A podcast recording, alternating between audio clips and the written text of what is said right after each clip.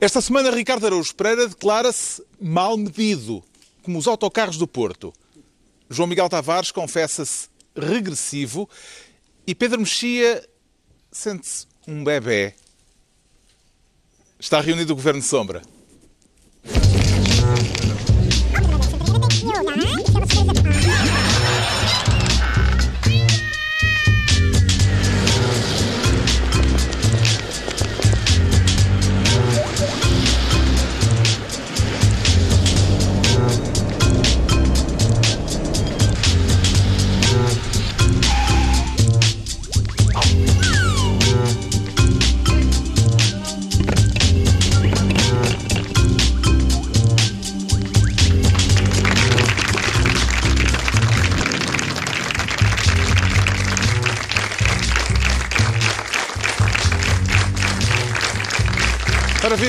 Sejam bem-vindos no final da semana em que a maioria de esquerda no Parlamento aprovou na generalidade o último orçamento da legislatura, consumando o triunfo da geringonça sobre o diabo. Havemos de falar disso mais adiante neste Governo Sombra, em que grande parte daquilo que vamos tratar esta semana é dedicado à eleição no Brasil de Jair Bolsonaro. O que leva o Pedro Mexia a querer ser, desta vez, ministro do Mata-Moro. Um Mata-Moros, diz o dicionário, é um fanfarrão, um gabarola. Será o caso de Bolsonaro, Pedro Mexia? Não, aqui o que me, que me importa não é ele ser fanfarrão, é que ele, ao convidar o Moro, Sérgio Moro, o juiz, uhum. uh, para, juiz, para uh, Ministro da Justiça, desculpem, vai contribuir para matar um um processo importante que aconteceu no Brasil, que foi o processo Lava Jato. Não porque o processo em si vá uh, morrer, já aliás se sabe que é a juíza que vai substituir um, ehm, Sérgio Moro, mas o que aconteceu foi o seguinte. A, a, corrupção era endémica no Brasil, generalizada, a gente sabia. Aliás, os defensores do PT não dizem que o PT não é corrupto, dizem que toda a gente é corrupta, o que aliás é verdade. Só que o PT teve lá, o PT teve lá três mandatos e meio, portanto, teve algum tempo para exercer ou combater, o que não foi o caso, essa, essa corrupção. Até foi o caso na questão dos juízes, mas enfim, já lá vamos. Uh, isso aconteceu, de repente, pela primeira vez na história, uh, vários jornais brasileiros lembraram isso, os, os, eleitores escolheram a corrupção como o tema mais importante da política brasileira, nunca tinha sido citado como um tema mais importante, e este juiz foi um dos juízes que se notabilizou por isso. Ao escolhê-lo, Bolsonaro está a fazer uma escolha normal ou está a dar-lhe uma recompensa por ter metido Lula da Silva na cadeia? Do ponto, do ponto de vista dele, é uma escolha, é uma escolha normal. Para a lógica de Bolsonaro, é uma escolha normal, mas para, para uma lógica de um Estado de direito democrático em que se supõe que há uma fronteira clara entre a, a atividade judicial e a atividade política, é muito negativa. Ou seja, Lula não foi candidato e teria ganho, pelo menos com as sondagens que havia na altura, por causa de, da ação do, do juiz, uh, com algumas coisas processuais, aliás, duvidosas pelo meio. E depois ganha o candidato do extremo político oposto. E o juiz que impediu, bem ou mal, não é esse o ponto, uh, aliás, acho que bem, até genericamente bem, mas que impediu o candidato da esquerda de se candidatar, é, aceita ser ministro do candidato da direita. Isso põe em causa a decisão, ou pelo, pelo, menos põe sob suspeita põe a decisão. Põe sob, põe sob suspeita porque, porque supõe, por um lado, que havia intenções políticas, que havia vontade de ele fazer política, coisa que ele, aliás, disse várias vezes que não, tudo isso. E tudo isso, retrospectivamente, as críticas que lhe foram sendo feitas como processo de intenção, agora realmente podem bater certo. Isso é pena para o Brasil. Suspeito que o próprio crítica... Sérgio Moro é capaz de subscrever essa Exato. tese. Há menos de um ano, o juiz Sérgio Moro garantia que política nem pensar para não perder a credibilidade como juiz. Não seria apropriado da minha parte uh, postular qualquer espécie de cargo político, porque isso poderia, vamos dizer assim, colocar em dúvida a integridade do trabalho que eu fiz até o presente momento. O juiz Sérgio Moro, em novembro do ano passado, aparentemente a desautorizar o novo Ministro da Justiça de Bolsonaro, concorda mais com o juiz ou com o novo Ministro da Justiça brasileiro, Pedro Mexia? Pois eu concordo, como eu concordo que, uh, mesmo que isso, mais uma vez, não seja uh, diretamente comprovável, mas cria uma suspeita gigantesca. É evidente que os juízes podem ter vida política, mas aqui não se trata de alguém que esteve num processo que envolveu a política há muitos anos e agora, num outro contexto, faz política. Trata-se de um processo que teve implicação uma, direta nesta, nesta eleição. eleição. Nesta eleição, ou seja, ele foi, digamos assim, o árbitro, foi o árbitro e no, na semana seguinte está a jogar com uma das equipas. Isso realmente é uh, decepcionante, porque eu acho que, ao contrário do que, que, do que tem acontecido, que as pessoas a, a criticarem a Lava Jato, Lava Jato foi muito importante e, e criou um Brasil mais respirável, embora sob, a, sob, pena de ter visto muito lixo a céu aberto. Mas, mas é muito importante que o Brasil tenha passado pela Lava Jato. E agora, tirar a Lava Jato fora, mesmo que, que este processo continue, porque se percebe que ela teve uma implicação política. Aliás, nós temos um exemplo, que foi o juiz italiano Di Pietro, que fez um, foi um dos principais juízes. Do, um partido? Do, do, do, caso do processo Mãos Limpas, que revolucionou a política italiana, acabou com os velhos partidos todos, por causa de casos de corrupção, máfia e tudo isso, e depois também achou, achou, que ia ter capital, e teve durante um tempo para formar um partido cheio de moralidade na boca, que afinal também se eh, ficou pelo caminho, e é muito triste que este que, que o Brasil copie o modelo italiano. O que é que lhe pareceu, Ricardo Araújo Pereira, a primeira aparição de uma aparição pública de Bolsonaro na noite em que se tornou o presidente eleito do Brasil, numa declaração para as redes sociais, foi Exato. aí que ele falou pela primeira vez, com uma Bíblia, a Constituição Brasileira e um exemplar de uma biografia de Churchill ao lado? É de facto uma mixórdia uh, interessante o que eu, eu ainda assim, apesar de. É podia-se fazer aquele jogo. O que é que está errado ali? Sim, exatamente. E há várias coisas. Eu acho que a, a principal é ele não ter um palito na boca. Sinceramente, o, o, o Bolsonaro as coisas que o Bolsonaro diz eu já as ouvi, mas normalmente ouvi as de gente que tem um palito na boca mas e não está numa tasca. Não achou surpreendente estar lá a biografia do Churchill? Eu, eu acho tudo surpreendente. eu, eu, é muito provável que ele não tenha lido nenhum daqueles livros. Atenção, isso é. E, e Pode ser que agora tenha tempo. Da Bíblia deve ter ouvido umas passagens, porque ele vai muito àquelas celebrações da Igreja Evangélica. Sim, a presença. Eu, eu escrevi, aliás, sobre isso esta semana, porque, porque me parece que um dos factos mais intrigantes destas eleições é precisamente a participação de Deus, Nosso Senhor. Porque no discurso de tomada de posse, Bolsonaro diz que foi Deus uh, que lhe deu esta oportunidade e que o salvou do atentado. Mas o senhor que cometeu o atentado diz que foi Deus que lhe mandou cometer o atentado. uh, Deus é o bico. Nessa medida, nessa medida, o que aconteceu foi que Deus queria votar no Bolsonaro, mas ao mesmo, ao mesmo tempo queria dar-lhe uma facada. Uh, que é normalmente a definição do eleitor indeciso. Não sei o que é que é de fazer, dá-lhe uma facada ou voto nele.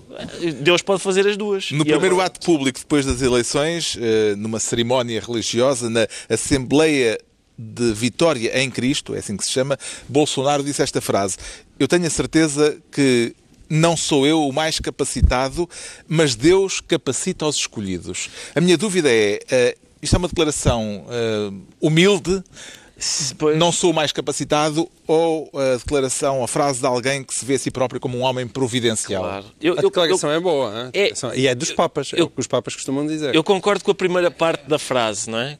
a parte em que ele diz eu, eu não sou o mais capacitado.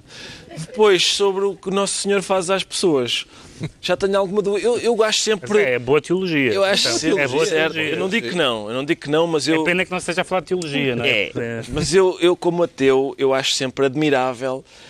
Uh, qual é a palavra? É, é, eu acho que é a desfaçatez dos crentes de serem capazes de achar que são filhos de Deus, que são o produto de uma divindade, são, são filhos de um. É eu tenho a certeza é absoluta é que não sou. Tenho, tenho, a certeza absoluta que quem fez isto não é uma divindade. Tinha chifres. é, Tinha chifres. Não se não. É lá, que isto é dito assim, para uma ofensa ao teu pai. Pois não é. Essa, não era essa a intenção.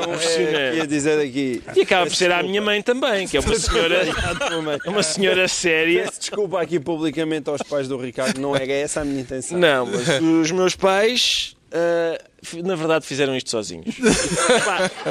e nota-se. Nota Nas primeiras entrevistas que deu, Bolsonaro prometeu liberalizar o porte de armas. Uh, uh, Concorda João Miguel Tavares com a filosofia do novo presidente, segundo o qual, ele disse-o já esta semana, já depois de ter sido eleito, e vou citá-lo: a arma de fogo, mais do que garantir a vida de uma pessoa, garante a liberdade de um povo. Pá, vamos cá ver uma coisa. Eu, eu, eu acho mal esta frase em Portugal. No faroeste. Não me, pare- não me parece completamente desprovida de sentido. Esse, esse é o problema. É nós sabemos o que é que é o Brasil neste momento. Porque às vezes é muito fácil estarmos todos aqui a gozar com, com o Sr. Bolsonaro, mas o Brasil hoje em dia não tem eh, muito por onde brincar. Mas assim, à partida, se houver mais gente com armas, É. se andarem todos aos tiros, se calhar a coisa não certeza. melhora, piora. Certo, mas imagina que tu estavas no meio ahm, dos Estados Unidos da América em 1850, Ali no rodeado Kansas. de índios, no, no Kansas ou em Montana. tu podias dizer que se calhar não era bom tu teres uma carabina porque isso iria fazer com que morressem mais pessoas, mas se tu estivesses no meio de uma quinta sozinho, rodeado de índios, querias ter a carabina. E é esse o problema do Brasil. O novo governador do Rio de Janeiro, apoiante de Bolsonaro, também já disse que quer ter snipers a disparar sobre suspeitos armados, Que delícia. inclusive é a partir de helicópteros. Pois claro. Lá está, é o mesmo raciocínio. Isto em Portugal não faz muito sentido. No Brasil, mas atenção... Não Portugal- faz. Aí, Imagina, é- vais no é- chiado. Parece-te um carteirista. Não, não, E não, está um não, tipo não. no helicóptero. Pá!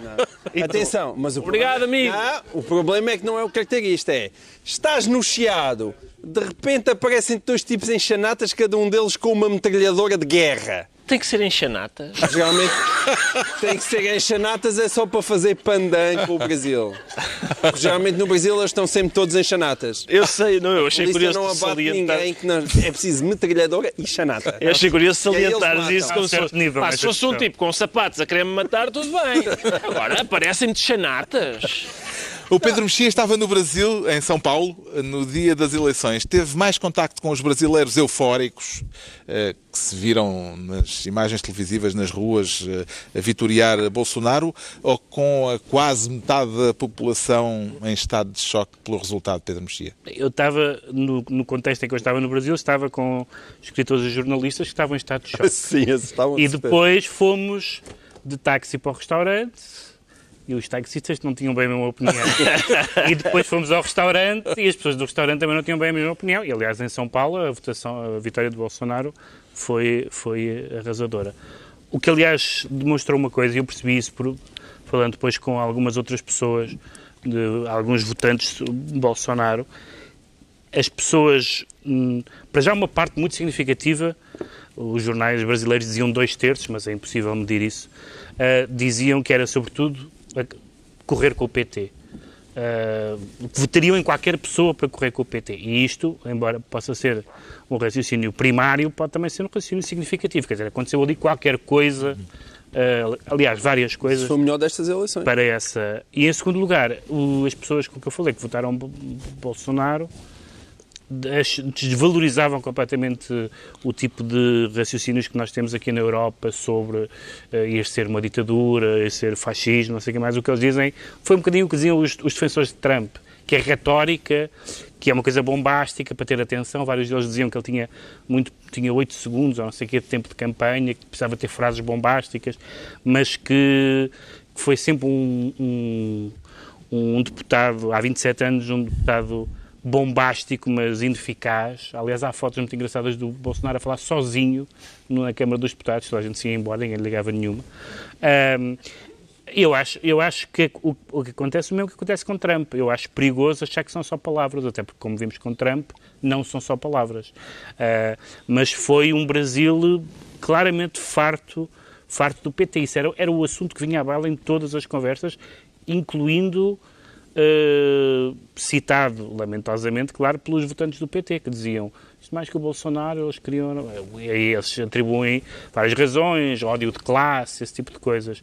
E os outros falam da corrupção e da insegurança. A insegurança entre 2005 e 2015, o número de homicídios aumentou 11% e já era, já era grandinho.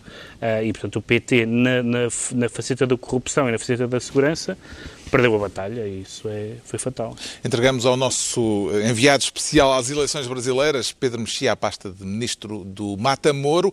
Agora, continuamos ainda no mesmo âmbito. Ricardo Araújo Pereira quer ser ministro da miopia. E há óculos para isso, Ricardo Araújo Pereira? Quer- para esta em especial, não sei se há. A miopia a que se quer referir, pelo que percebi, não é propriamente um problema oftalmológico, mas uma questão de ordem política. Exato. Uh, Paulo Portas disse exatamente aqui na TVI que não via nada, uh, tinha examinado atentamente os 27 anos de vida política do cidadão Bolsonaro e não via nele nada de ética. Nenhum indicador eticamente reprovável em termos pessoais. Eticamente reprovável frase. em termos pessoais. Parece-lhe que o antigo líder do CDS terá procurado bem ou será caso para questionar os indicadores éticos a que Paulo Portas recorreu? Eu- Pois, exatamente, é, faz falta uma... São os nesta- mesmos que os dele, provavelmente. Opa, isso é muito desagradável. Para o Paulo Portas? Sim. Ah, não. e os mas- dele, Paulo Portas? Com certeza. Eu prefiro os do Bolsonaro. É só para dizer. Eu Incrível. prefiro os indicadores éticos do Bolsonaro. Entre do os do Paulo Bolsonaro e o Paulo Portas votaram É, em em Bolsonaro. termos de indicadores éticos, mas, mas de, de olhos fechados. A não ser que comecem é a uma aparecer- frase bombástica, está A a não- conseguir a não ser que- ultrapassar os a não seus ser 8 que comecem a segundos aparecer submarinos na, na vida de Bolsonaro e jaguares e não sei o quê, eu sou pelo Bolsonaro. Mas Cuidado que isso pode dar processo. Pois Alegadamente. pode. Alegadamente. Eu estava, atenção, eu tinha escolhido este tema e estava a pensar, como é que eu hei de delicadamente. e, e vem o elefante Não, e entra dizer na loja de porcelanas e diz submarinos e logo. Estou- em processo Senhora. de bolsonarização. Pois já vi. Aliás, há muita gente lá em casa que vai concordar com isto. Já vi, boa, boa sorte. Não, obrigado. eu estarei lá de pôr a teu favor nesse julgamento. Mas de facto, quer dizer, eu não sei se estas declarações de Paulo Portas são irrevogáveis mesmo, ou se ele ainda vai, ainda pode, vai a tempo de as rever. Mas eh, o, o António Araújo. Ah, Ele depois escreveu eh, uma carta ao público dizendo que estava a falar das questões de corrupção de eh, Bolsonaro, que não tinha a ver com as eh, opiniões políticas expressas por Bolsonaro. eh, Ficha a limpa. Há a ficha limpa do ponto de vista da, assim, da, que, quer dizer, não é acusado de nada, não é? Sim. Desse- mas, hum, há- mas tem havido, eu queria falar de uma coisa mais vasta, eh, que é... epá, Nós tratamos os grandes temas Tratamos os programa, grandes temas. Não, é? Mas não é ficamos pela escusado rama nem dizer, pelas sim. coisas, Mas é uma coisa- pela espuma dos dias. mais vasta da qual o Paulo Portas é apenas um emblema, mas que, mas que também, mas em que a Assunção Cristas, que já falámos na semana passada, também, ah, enfim, também é também é culpada disso ah, e várias outras pessoas da direita. Não quero compará-las à personagem do do como é que se chama aquele filme com o Peter Sellers do Stanley Kubrick, senhor ex-diretor da Cinemateca. O Dr. Estranho É, Amor. Amor. Se- do- eu não quero compará-los com o Dr. Dr. Strange Love, que, que tem, tem de facto aquela dificuldade de não conseguir controlar o braço. O braço dele, o braço dele de repente, contra a vontade dele, que faz a saudação romana. Não quero compará-los com isso, mas há aqui um cheirinho. Há, assim, há uma certa direita Oh, pá, que parece estar Não é esse encantada, sim, está Inf- encantada com, com determinadas pessoas.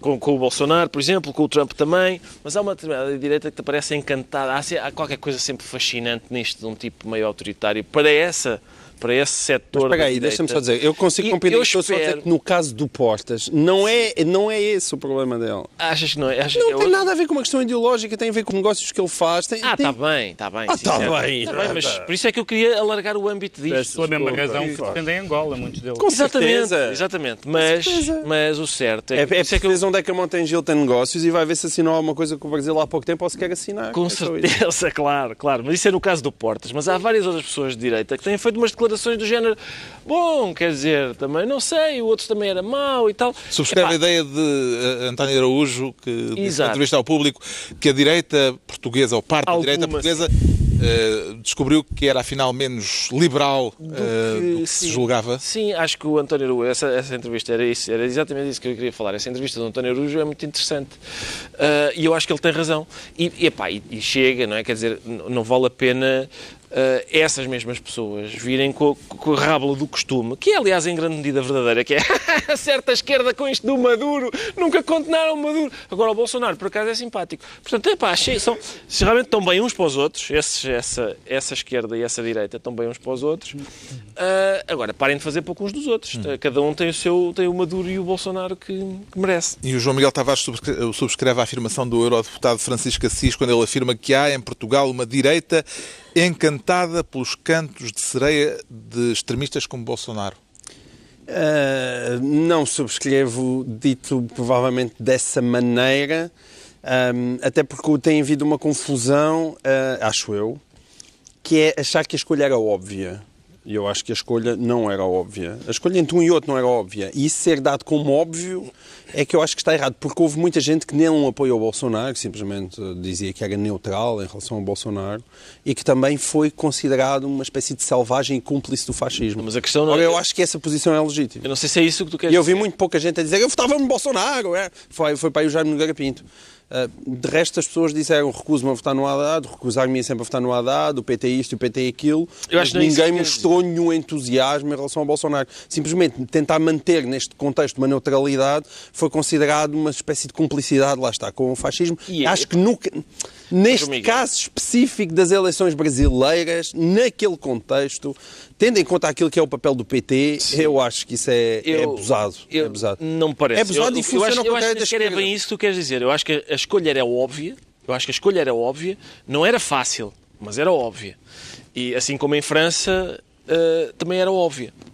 Não, pá, mas não é igual. Era, era. Era não é óbvio. É igual. E aqui era óbvio também. Um e a questão, agora, eu, eu acho é que tu tens razão no ponto em que, para mim, acho que a escolha era óbvia, mas há muita gente que votou no Bolsonaro apesar do que ele diz, como forma de protesto. Sim. Por isso é, lá está, por isso é que a escolha de Nosso Senhor foi sábia. Foi, vota nele, mas dá-lhe uma facada nas tripas. e assim, assim tu consegues. Tens uma, há certas nuances que só a cruzinha no, no quadrado não, não, não captam. captam. E assim não. tu sabes, olha... O problema é que isso só está ao alcance de Deus. Total alcance é isso. Os brasileiros não tinham oportunidade. Isso é que é triste. A eleição de Bolsonaro, Pedro Mexia, abriu brechas entre aqueles que em Portugal se consideram democratas? Eu acho que essa brecha existe, mas não acho que ela exista em Portugal tanto como se diz. Ou seja, há uma tentativa de criar eh, uma alt-right, uma direita alternativa e, portanto, uma direita extrema uh, em Portugal. Tentativa de, de crismar como uma alt-right. Que o passo escolhos e Movimentos que eu acho que não são exatamente comparáveis se nós compararmos aos Bannons de vida, não, não, que não tem muito a ver com isso. Mas concordo que, perante a subida do conservadorismo iliberal, as pessoas que dizem conservadoras liberais devem ser bastante exigentes em dois sentidos. Por um lado, não devem eufemizar demasiado, ou seja, ah, é verdade que ele disse que fuzilava os adversários, é verdade que elogiou, elogiou torturadores, mas eu não gosto disto. Não gosto, não gosto desta linguagem em princípio. E, sobretudo, é, o que o Ricardo disse é muito importante. Uma pessoa que diz isso fica um bocadinho impossibilitada de falar de Cuba e da Venezuela, etc. E, portanto, eu quero continuar a falar de Cuba e da Venezuela e dos regimes onde realmente se fazem essas coisas, e sejam eles de esquerda ou de direita. Mas acho que, acho que essas declarações ambíguas ou, não, ou infelizes, seja o que, for, o que for, ou em alguns casos convictas, vamos admitir que sim, foram depois usadas para guerrilha interna, que me parece menos interessante face ao que está aqui em causa, que é de facto uma guerra civil entre a direita mundial. Neste momento há duas direitas que se detestam. A direita moderada americana foi varrida pelo, pelo Trump. A brasileira também. É, a, a direita brasileira teve menos de 10% excetuando o Bolsonaro na primeira volta, excetuando o Bolsonaro, o candidato à direita mainstream teve 5%, 5%. Que, que ganhava eleições, elegeu Fernando Henrique, etc. E, portanto, esse fenómeno existe em todo lado. Mas acho que em Portugal, como sempre, não, não com, com o grau extremo que, que esses fenómenos estão a ter noutros sítios. O Ricardo Araújo Pereira fica então ministro da miopia. Agora é a altura do João Miguel Tavares se tornar ministro da porta de saída para todos ou só para alguns, João Miguel Tavares? Não, pelos vistos é só para alguns. E isto, eu, eu refiro-me também às reações, lá está, às reações portuguesas à eleição de Bolsonaro. Quero falar dos comentários nas redes sociais sugerindo que os brasileiros que vivem em Portugal e que votaram em Bolsonaro devem ir-se embora para o Brasil. Exatamente. Bolsonaro ganhou lá o- o- a, presidência. O caso mais visível foi o da Presidente da Junta de Freguesia de Arroios, em Lisboa, uma freguesia onde, aliás, vive uma grande comunidade brasileira. Exatamente. E eu? Que é E o, E e o Pedro Mexia. Mas tu, tu, como não votaste no Bolsonaro, safas-te. Eu, eu, eu acho isto realmente uma coisa espantosa. É, é porque. Já agora, eh, Margarida Martins escreveu no Twitter que os brasileiros que vivem em Portugal e que votaram em Bolsonaro devem voltar ao Brasil para viver a sua liberdade. Foi o que É, é ela escreveu, versão do mas depois apagou. terra, não é? Ah, é, é é Mas a verdade é que muita gente que até votou Bolsonaro, muitos querem ir. E essa é, é outra das partes que não se conta. Eu, no dia a seguir às eleições, hum, tive que ir fazer análises ao sangue. Hã? Este meu encontro. Não queres contar mais nada. Não, análise ao sangue. Não, se queres saber, também fiz xixi para dentro de um copinho. Obrigado, João Miguel. E, e a pessoa. E a cor estava. Não, e estava bem. E, e- e- e a, pessoa, a pessoa que me foi tirar sangue era um brasileiro e que tinha votado no Bolsonaro. Ah, e, portanto, no dia seguinte às eleições, eu estava com E um entabularam conversações? com um objeto ah, pontiagudo nas mãos, a tirar-me sangue. E sim, e tivemos a conversar sobre isso. E, e eu fiz a mesma conversa que quase todos os brasileiros, que é nós portugueses não percebemos patavina do que está a passar no Brasil. E, portanto, falamos com o nosso olhar de ocidental sem perceber a gravidade. isso muitas vezes É, pá, sim, sem perceber a gravidade vezes. do que lá estava. Mas, eh, sobretudo, é, é aquelas pessoas que são pessoas evidentemente normalíssimas, mas sentirem aquela espécie de incompreensão que não é nada liberal. Porque estamos aqui a, a criticar a direita do conservadorismo iliberal, então, e o que é que acontece também é quem não respeita os resultados Não, das não, eleições mas- e acha que estes gajos devem ir para a terra deles. Temos estado aqui a falar também imensas vezes sobre a esquerda Certo, iliberal. Certo, certo, certo. Mas isto em é Portugal, que nós, nós há bocadinho viemos outra À vez qual da o. PT se encostou demasiadas vezes. Exatamente. E nós há bocadinho estavas a falar daquela frase do, do, do Francisco Assis. E aquilo que a mim me irrita muito, e aí vamos dar ao meu tema favorito, que, como se sabe, é os bonitos tempos de José Sócrates em Portugal. Eu acho extraordinário que haja uma esquerda portuguesa, na qual Francisco Assis está incluída, que acham acham têm um saborzinho muito especial sobre o que é que vai ser o Brasil, um respeito muito grande por aquilo que, é que são as instituições democráticas, como é que os países democráticos devem funcionar. E durante o tempo que em Portugal a democracia portuguesa estava a ser diariamente atacada, e estava mesmo a ser diariamente atacada. Isto não é, oh meu Deus, lá está ele com aqueles. Não, não. Estava a ser diariamente atacada. Estava a ser atacada neste canal onde nós estamos. Estavam a, correr com a pessoa que neste, neste canal tinha o telejornal mais visto. E como isto, imensas coisas de, de serviços secretos nas mãos, de- do poder bancário completamente nas mãos, do, do Primeiro-Ministro, da PT ao serviço, as outras coisas com as quais nós nem sequer sonhávamos, com professores perseguidos por contarem anedotas, com jornalistas a serem processados consecutivamente. Eram coisas que estavam a acontecer à vista de toda a gente. E essas pessoas que hoje em dia estão tão preocupadas com o Brasil e era- com as tristes instituições democráticas brasileiras, durante esse tempo tiveram todas ceguinhas. Mas isso era Eu- sujeito a controvérsia na altura. era O- sujeito a controvérsia. Era sujeito Ah, a controvérsia. Não, é. Portanto, Não. O presente era sujeito a controvérsia. Não, Mas não é sujeito a controvérsia. É aquilo que não é. Bolsonaro diz quando diz que vai fuzilar os adversários políticos. Mas- Aí mas- não é sujeito a controvérsia. Mas vai, é, vai fuzilar, que é amanhã, a partir de amanhã vai fuzilar Não, os adversários é- políticos? é um Mas repara, facto, é uma não- não é só- declaração, não não é a comparável. Mas não é, são só, não é só Eu grave. não estou a desculpar. O que é não é só- é eu mais um Oh, político que Miguel. não cumpre o Eu não. Não é exatamente, é que não é só grave fuzilar. Não. Utilizar essa linguagem em si mesmo é grave. Com certeza que é grave, mas alguém Pronto. diz que não é grave, é gravíssimo. Pronto, é isso. não é grave, é gravíssimo. Eu estava a Eu perguntar é se será comparável uma situação em que há uma declaração de facto de um candidato que agora é presidente, compará-la com uma situação em que havia eh, um ações políticas que eram são sujeitas a controvérsia eram sujeitas a controvérsia não, eram É a diferença Sim. entre alguém que está a dizer palavras indecentes e bárbaras certo e uma pessoa que estava a fazer coisas indecentes e bárbaras à frente de toda a gente. Só é controverso para quem não queria ver. José Sócrates, durante o tempo que fez o que fez, em 2005, com certeza que ninguém sabia, em 2006, dou de barato até de 2007. A partir de 2008... Mês, que mês? A partir de 2008, olha que eu sou capaz de dizer, mas a, a partir de 2008 não é controverso. As coisas estavam à frente de toda a gente. À frente de toda a gente. Eu acho espantoso que Francisco Assis que eu gosto até de ler muito Francisco Assis e muitas vezes até estou de acordo com ele. Esteja aqui, fantásticos, a escrever textos indignadíssimos, a canalha, o canalha daquele candidato, e depois de 2009 a 2011, 2009, votar em José Sócrates é uma obscenidade. Estar no Parlamento, como, como Francisco Assis estava, a defender o governo de José Sócrates, era uma obscenidade ainda maior. E, portanto, epá, impecável. Agora, só tenham alguma coerência. E, por isso, eu faço votos. É verdade, eu como imaginam, tenho o total desprezo por aquela conversa de Bolsonaro. Acho, como diz o, o Pedro e muito bem, que ainda que Bolsonaro não vá fazer certamente metade e não vá andar certamente a fuzilar os, os adversários políticos, aquelas palavras concretas fazem uma espécie de São uma infração do, do jogo público, democrático. São uma infração do jogo democrático e são inaceitáveis sem dúvida nenhuma. Mas então eu peço só, por favor, que continuem com os olhos abertos quando as barbaridades estão a acontecer neste país. E, não foi, e foi isso que eu não vi durante muitos anos. O uh, João Miguel Tavares trouxe o tweet de Margarida Martins, a Presidente da Câmara de. Uh, Presidente da Junta Freguesia de Arroios, em Lisboa, que foi apagado posteriormente e a explicação uh, de Margarida Martins, em relação àquele tweet polémico foi que se tinha tratado de um lapso. Convenceu esta explicação, Carlos, Ricardo eu não, eu não tenho Twitter e não percebo como é que aquilo funciona. Eu não sei se é possível. Se calhar as pessoas têm o telefone no bolso e tal, e, e, e às vezes. Faz-se uma chamada sem querer. Eu, às é? vezes telefono para amigos meus com o rabo. sei lá se. Sei lá se este tweet não foi escrito com, com o rabo.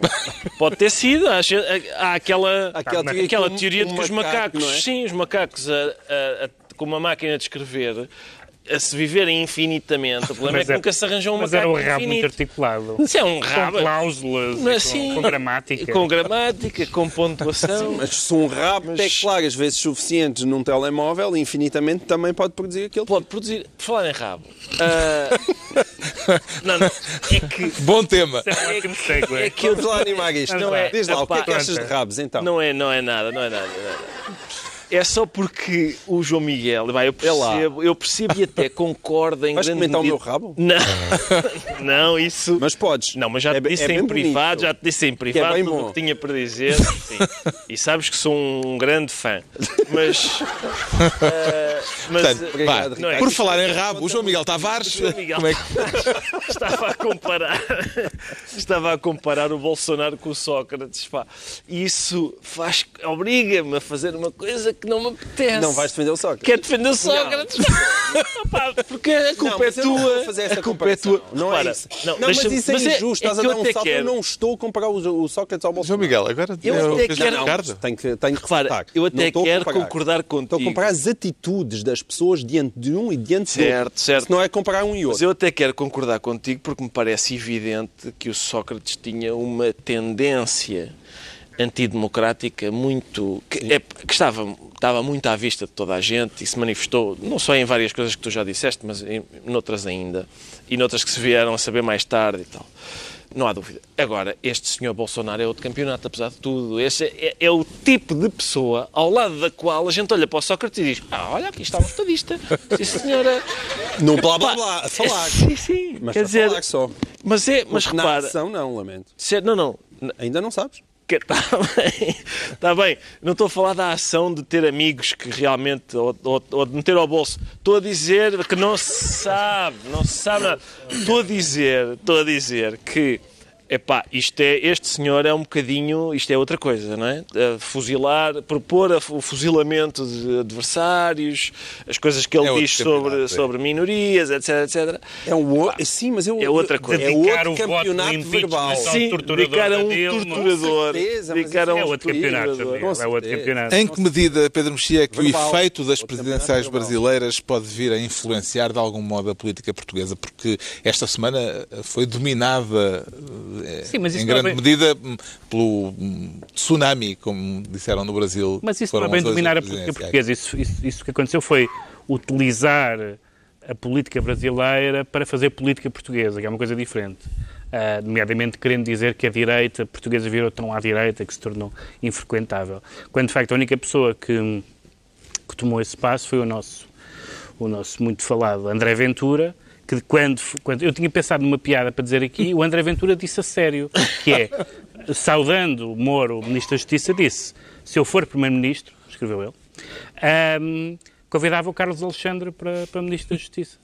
Uh, e claro, é esse, é esse o ponto, é esse o disparate. É, é esse o disparate de não perceber que há uma fronteira entre a imparcialidade da justiça e, uh, e a parcialidade e a, e a, combatividade política. Eu acho que, não há, acho que não vai haver influência nenhuma.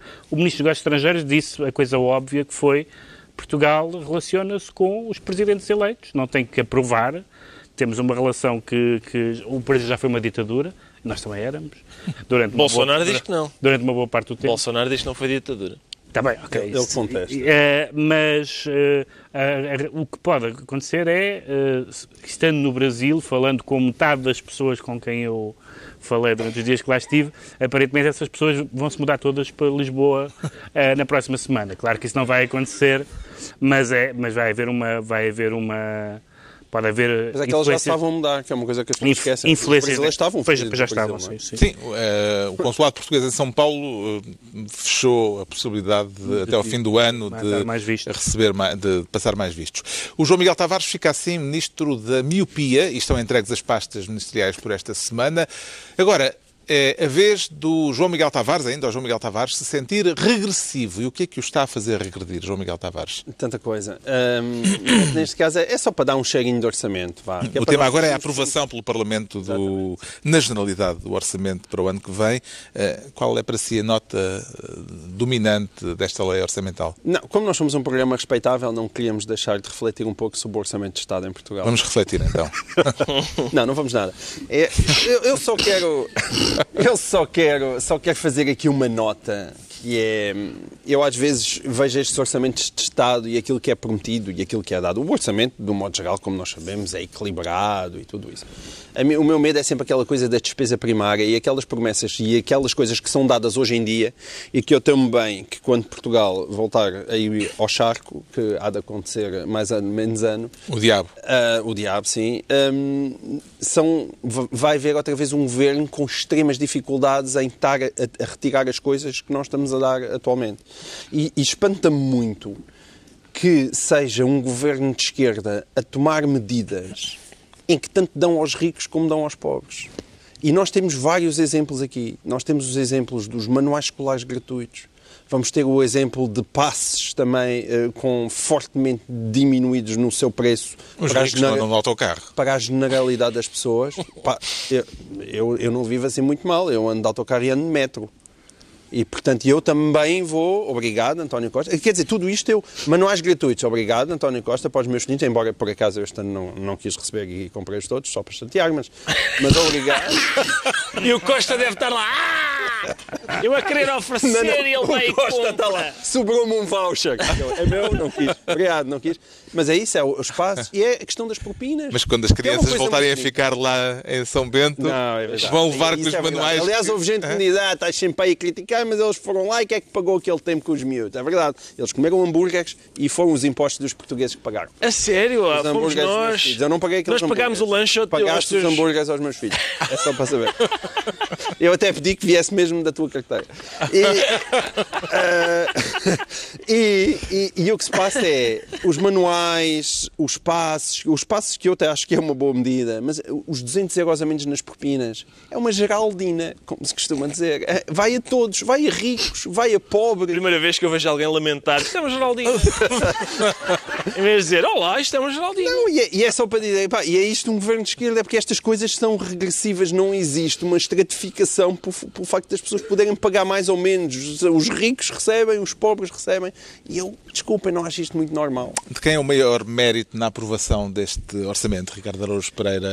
De, do governo, eh, do PC e do Bloco, eh, da conjuntura internacional? Eu voto na terceira.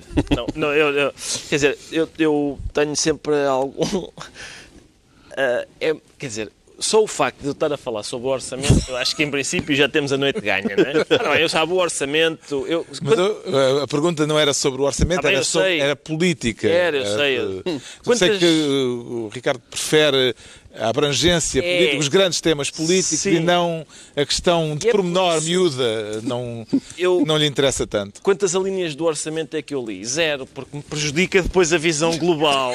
Se eu começo a ir lê-las. Não é? Mas tu- a visão global é, tu viste a pena ser Vi a entregue. PEN, vi, tenho Portanto, ideia. a visão global. Sim, tenho ideia que há, há para lá uns números e tal. Eu isso domino. Ah, de resto, mas se é para falar em habilidade, sou quem é que tem o maior mérito e tal.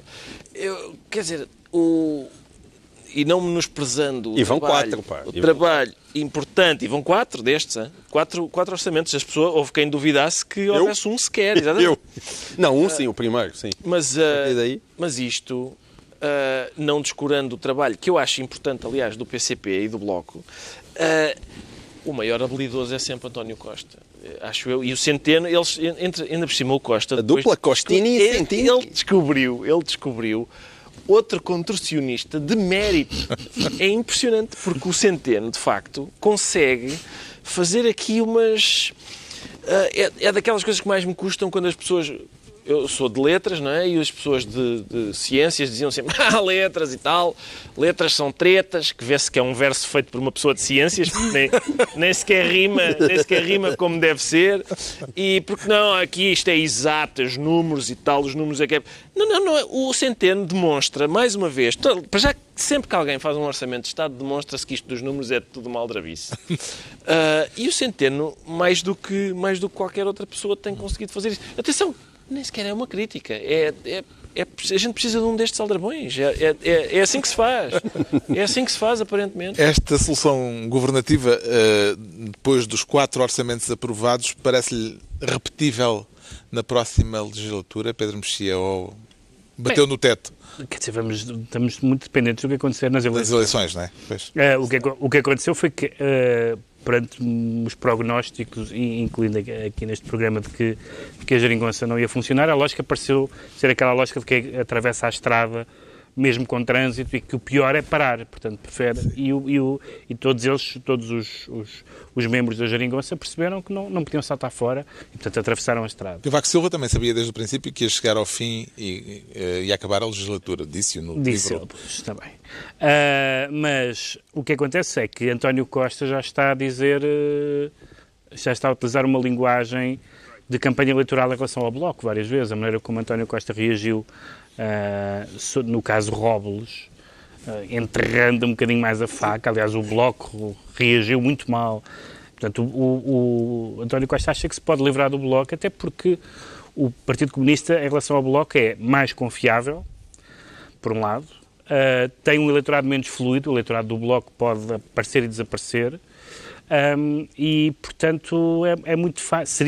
Ah, e o, e o PC tem os sindicatos. coisa Mas o PC não quer ir para o governo e o Bloco, aparentemente, precisa- está com bastante vontade. Está mortinho, mas precisamente por isso, precisamente por isso, se calhar é melhor ter alguém que não quer estar no governo, que garanta paz sindical, que cumpra os contratos feitos e que resmunga, mas apoia.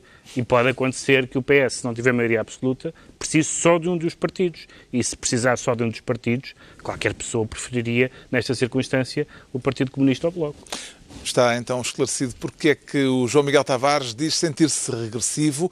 Quanto ao Pedro Mexia, e é ainda a vez dele, declara-se um bebê. Ou seja, também se sente regressivo, como o João Miguel Tavares. Não, não sou eu que sou um bebê, é, é, é a mamãe que se foi embora, não A que é é? que se deve esse regresso à infância, então? É por causa da... um, ma- chamavam- Há sentimento de perda aí. que chamavam a, a senhora Merkel a mamã ah, e ela decidiu que, que se vai embora, não se vai recandidatar.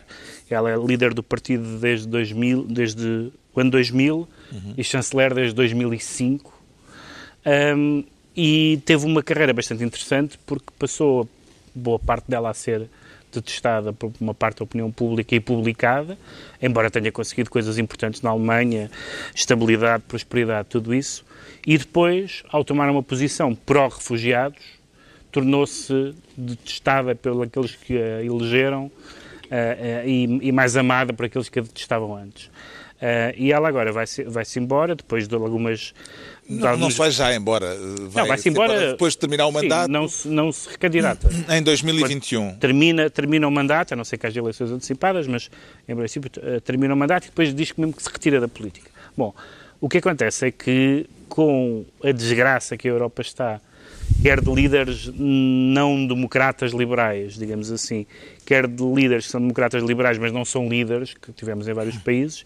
Neste momento, as únicas duas pessoas, os únicos dois adultos à direita, pelo menos, e mesmo sem ser à direita, seriam Merkel, certamente, e Macron, admitido que Macron é de direita, enfim, de centro, mas é difícil defini-lo.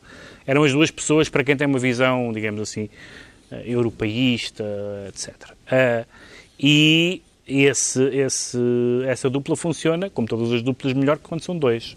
Uh, portanto, Macron, que já não está a safar-se muito bem em França, fique, ficará sozinho, se aguentar até 2021, como é que são as eleições? As eleições na Alemanha. Na Alemanha. Se ele aguentar até 2021, que também não é absolutamente uh, certo. E é interessante o percurso que, uh, que ela teve, como é que a mesma pessoa ao mesmo tempo de princípio e pragmática, são as duas coisas, ela tem princípios políticos, mas, foi, mas também foi muito pragmática em várias questões, passou por uma mudança, nós falámos aqui isto muitas vezes ao longo destes anos, uma mudança tão clara da opinião pública, como é que ela foi tão detestada e agora há um certo sentimento de orfandade. Eu tenho lido na imprensa europeia artigos de pessoas que não são de todo da área política da Merkel a dizer assim, e agora? Por isso é que é o bebê. E agora? O que é que vamos fazer sem ela? Isso é, é bastante não, revelador de como está a Europa, não é? Terá sido o resultado da CDU uh, no estado do Hessen no fim de semana passado, onde uh, o partido de Merkel teve os piores resultados desde 1966. Uh, fez com que Baviera, Merkel uh, tomasse a decisão de dizer que já chega, João Miguel Tavares. Sim, já vinha a tropeçar, não é? Mesmo nas eleições de 2017, não é? Que ele correu-lhe uh, correu-lhe bastante mal. Eu acho que o, o, o, o, Pedro disse o essencial, e, sobretudo 13 anos, 13 anos, não é?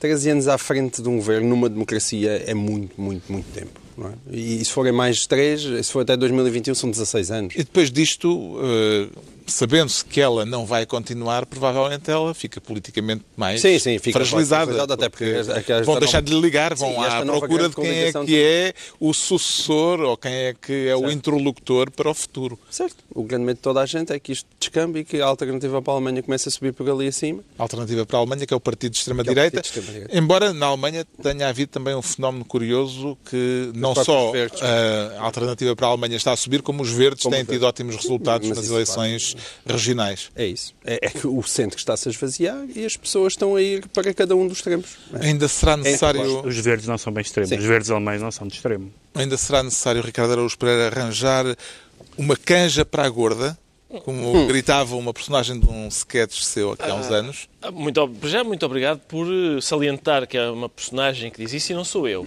Uh, Parecia-me evidente. Eu não trataria... Até tinha um nome, mas já não me lembro do nome Nem do senhor. Eu também não faço ideia. Em princípio, eu até estava Humberto, embriagado quando escrevi isso. Mas, mas sim, é uma personagem... Eu não trataria a senhora por gorda porque eu não faço body shaming. Uh, e mais, e quando alguém faz body shaming, eu não acuso a pessoa de fazer body shaming, porque me parece que isso é moral shaming. Porque estás a acusar uma pessoa de. estás a envergonhá-la por ela não estar moralmente à altura das coisas. E passa... mesmo isto que eu estou a dizer agora é moral shaming shaming. Portanto, o melhor é estar calado. É melhor estar calado. Isso é sempre uma boa. Essa é sempre é a lição. Sempre... Se eu aprendi lição na minha passagem por este planeta, foi o melhor é estar calado. Esse sketch foi inspirado por uma manifestação que aconteceu quando uh, cá veio a chanceler alemã em 2012. Uh, ehm, há quem passe de bestial a besta, como o Ricardo está, o Pedro estava há pouco a sugerir. Será que com ela aconteceu o contrário e passou de besta a bestial? Parece, não é? Parece que foi isso. Toda a gente tem uma. Uh, aquela por exemplo, Margaret Thatcher nunca conseguiu isto. Continua a ser bruxa até ao fim. Ainda no outro dia, quando ela morreu no outro dia. Rust in Hell. Exatamente. As, uh, a bruxa morreu e tal, toda a gente festejou e tal. Uh, a senhora Merkel nem sequer precisa de falecer, porque normalmente quando as pessoas falecem, uh, toda a gente diz: é pá, era um grande homem, mesmo que fosse um sacana. Ah, Certeza mesmo que fosse uma mulher. às vezes também. Sim, sim. Ah, e ela conseguiu isto sem falecer. E isso é muito, parece-me. É de sublinhar. É de sublinhar. Já sabemos porque é que o Pedro Mexia se sente um bebê. Agora vamos tentar perceber porque é que o Ricardo Araújo Pereira diz sentir-se mal medido. Isso é-lhe indiferente ou tem consequências? Não, eu, eu realmente, atenção, eh, eu tenho problemas de tamanho, eu tenho 1,93m e eu percebo exatamente qual é o problema aqui, eu, eu também sei o que é bater com a cabeça no teto. Ah, Ser mal medido pode impedir muita coisa. Exatamente, pois pode. Eu sei, porque eh, eh, o, o caso de que vamos falar, Uhum. eu, eu identifico-me perfeitamente porque eu sei também o que é bater com a cabeça nos tetos. Isto vem Para já, propósito- já agora uma, uma nota, porque com os tetos, com o acordo ortográfico, passaram a tetos. Ah, Tu bates e bater tetos. com a cabeça nos tetos não, não só não, não me acontece, Mas tens ah, pena. mas tenho pena. Sim, mas tenho pena. Ah, bom, mas... Isto vem a propósito de uma situação bizarra eh, no Porto. Uma encomenda pela STCP, o- a Companhia de Transportes Exato. Públicos do Porto, 27 de novos novos autocarros. autocarros. Não, até foram 173. Já foram encomendados 173. Ah, Ainda só lá estão 27, mas 27. vêm mais a caminho. Sim. Eh, autocarros que foram mal medidos, pelos Não, vistos. a questão é esta, era, estes, havia, há dois sistemas de autocarro, um é de entrar, entrar lá por um sistema, um chama-se low entry e outro chama-se low não sei quê. E nós optámos pelo mais barato. Qual é Sim. o problema? É que depois não passa nos túneis. É, é, é Nos só- túneis é o do único. Porto. Nos túneis do não, Porto, nos, nos viadutos. viadutos. raspa, viadutos. sim, raspa com a cabeça no teto, lá está. E a questão, a questão aqui é, o motorista obviamente vai ter de, eles, eles estão a tirar os autocarros dessas carreiras, mas se, se os o motorista para à porta do viaduto, diz, eu agora vou dar a volta, a volta pela Ribeira e a gente encontra-se no fim do túnel. Até já. Deve ser isso. Em princípio é assim que funciona. É, são os viadutos, não são túneis. São viadutos, não é? São viadutos. Mas Não passa pode-se pôr a questão, serão os autocarros que são grandes demais ou os viadutos é que são demasiado pequenos? Oh, oh, Carlos, é a grande questão. Eu- É a grande questão. Se fosse no tempo de Sócrates, ele mandava refazer os viadutos. Eu não, não tenho, não tenho a menor dúvida. Ele mantinha os autocarros e, e, a, e o Grupo Lena fazia os viadutos. O Jornal ser- de Notícias, o Jornal de Notícias que revelou este caso diz que os autocarros encomendados foram escolhidos pela tal questão de preço. Preço, Será sim. caso hum, para se usar aquela frase feita, Pedro Mexia, de que o barato sai caro? Há um grande historial de, de planos furados, que não só em democracia. Eu gosto muito daquele exemplo histórico do Mao Tse-tung, quando havia uma praga qualquer de pássaros e ele decidiu matar a passarada por causa das, da, da, da, da agricultura e depois o- a agricultura, as colheitas foram todas comidas pelos bichos que os pássaros comiam e, portanto, Foi a eh, praga das minhocas. era por isso que os pássaros existiam por causa da- das minhocas. E, portanto, esses, eh, os planeamentos sem, sem fazer as medidas são sempre Isto, problemáticos. atenção, isto é um caso que noutros países resolve-se ou despedindo a pessoa que fez isto, ou lá está, eh, trocando os autocarros por outros que caibam, ou refazendo os viadutos. Eh, no nosso país, em princípio, o que vai acontecer é vazar um bocadinho de ar dos pneus do autocarro, passar o viaduto e depois sair e voltar a encher. Oh, vá, tu estás a dar ideias, pá. Mas é, é, o que é que achas? Isto é Portugal, vai ser assim de certeza. Estás a dar ideias. certeza que vai ser. Já é a segunda ideia que ele dá, porque a primeira era os senhores atravessam a pé, eu vou dar a volta Não, não, tá à bem, mas- Ribeira. Mas, mas vazar o pneu, essa, essa é, é difícil de praticar, mas vazar um pneu, acho Vais que- ver. E vais ter o pica e vais ter o enche. Ainda crias um posto, um posto de trabalho. Não, três, um para despejar e o outro para encher. Será de investigar quem foi o incompetente de serviço neste caso, João Miguel Tavares? Eu acho que seria de investigar, mas não interessa porque aposto que não o conseguem despedir. Porque isto é função pública. E, portanto, não há maneira. Está protegido pela Constituição. Então é uma daquelas situações em que temos que pôr aquele carimbo. Mau trabalho. Mau trabalho. Mal trabalho, mas com cuidado que é para a pessoa não se sentir ofendida, porque senão depois pode meter baixa psicológica. Vamos aos decretos. O Pedro Mexia decreta heresias. Heresias, este foi um- uma semana estranha, ou estas últimas semanas foram semana- semanas estranhas para a heresia para a blasfémia, porque houve algumas vitórias. Por exemplo, o Supremo Tribunal do Paquistão mandou libertar uma mulher que tinha sido condenada à morte por blasfémia. Uh, os irlandeses votaram em referendo para retirar a blasfémia como crime previsto na Constituição. Uh, e, ao mesmo tempo, uh, portanto, a blasfémia, estamos a falar de ofender a religião ou os sentimentos religiosos, ao mesmo tempo, o Tribunal Europeu dos Direitos do Homem, a quem uma senhora que tinha sido condenada no Tribunal de Viena recorreu, considerou por unanimidade que ofender o profeta Maomé não cai na alçada da liberdade de expressão. E, não deu razão à senhora, É dizendo por unanimidade que não cai sob a alçada da liberdade de expressão e, portanto, a blasfémia na Europa foi reconhecida pelo Tribunal Europeu dos Direitos Humanos. Parabéns. O João Miguel Tavares decreta marradas. É, decreto marradas, porque levantou-se aqui um caso por causa de umas declarações da nova Ministra da Cultura, Graça Fonseca, que estava-se a falar do, do, orçamento e o IVA dos espetáculos tauromáquicos parece que vai subir para 13%. Havia, e não só dos espetáculos tauromáquicos, mas também de cinemas. E eu vi alguns protestos a dizer que queriam que a taxa voltasse para os 6%. E ela respondeu, as outras, como aos cinemas, podem voltar, mas à tauromaquia, não, não é uma questão de gosto, é de civilização. Ora, eu respeito imenso a opinião das pessoas sobre as touradas e quem acha aquilo uma barbárie, mas está-se a discutir o IVA. É o IVA.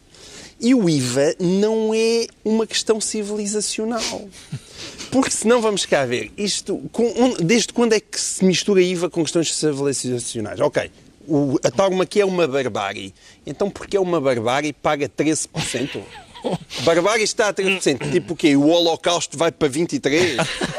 É que não dá para perceber. Ou seja, a, a senhora pode ter opiniões muito respeitáveis, mas aquilo está-se a discutir o IVA. Se aquilo é ou não uma barbárie, é toda uma outra questão.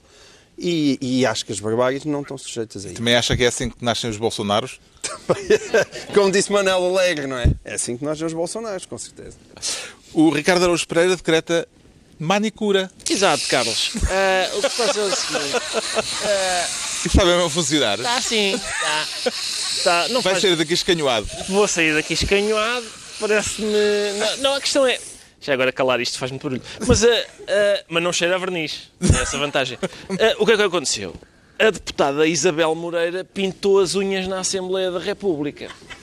Qual é a posição de bom senso perante isto? É é lá, não se faz, não é? Não se faz, não se pinta as unhas na Assembleia da República. Ou então. Mas, não, exatamente, mas é. Não, não, a questão é. É pá, não é, não é a coisa mais grave que eu já vi na Assembleia da República, mas não se faz. Eu acho isto é o bom senso, é o mínimo, é o mínimo, não é? É tipo, é pá, não se pinta as unhas na Assembleia da República, mas realmente ao que eu tenho visto não é a pior coisa que já se fez na Assembleia da República. O que é que é giro neste, neste ínfimo, nesta notícia. Uh, ia dizer, não se pode dizer de que é que eu ia dizer. Nesta, nesta notícia muito minúscula são as reações, como sempre. Que são as reações. Gravíssimo! Como é possível? Não é assim tão grave. Não é assim tão grave.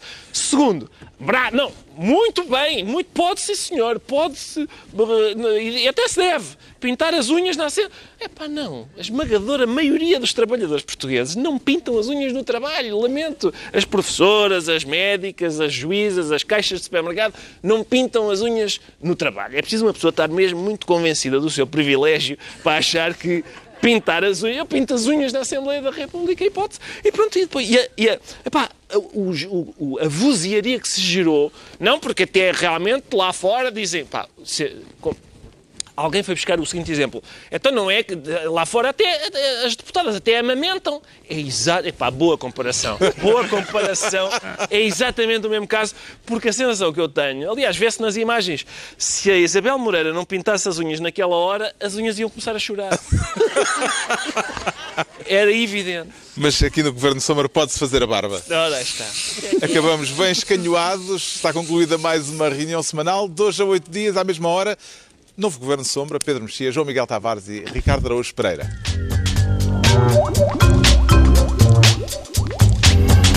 Thank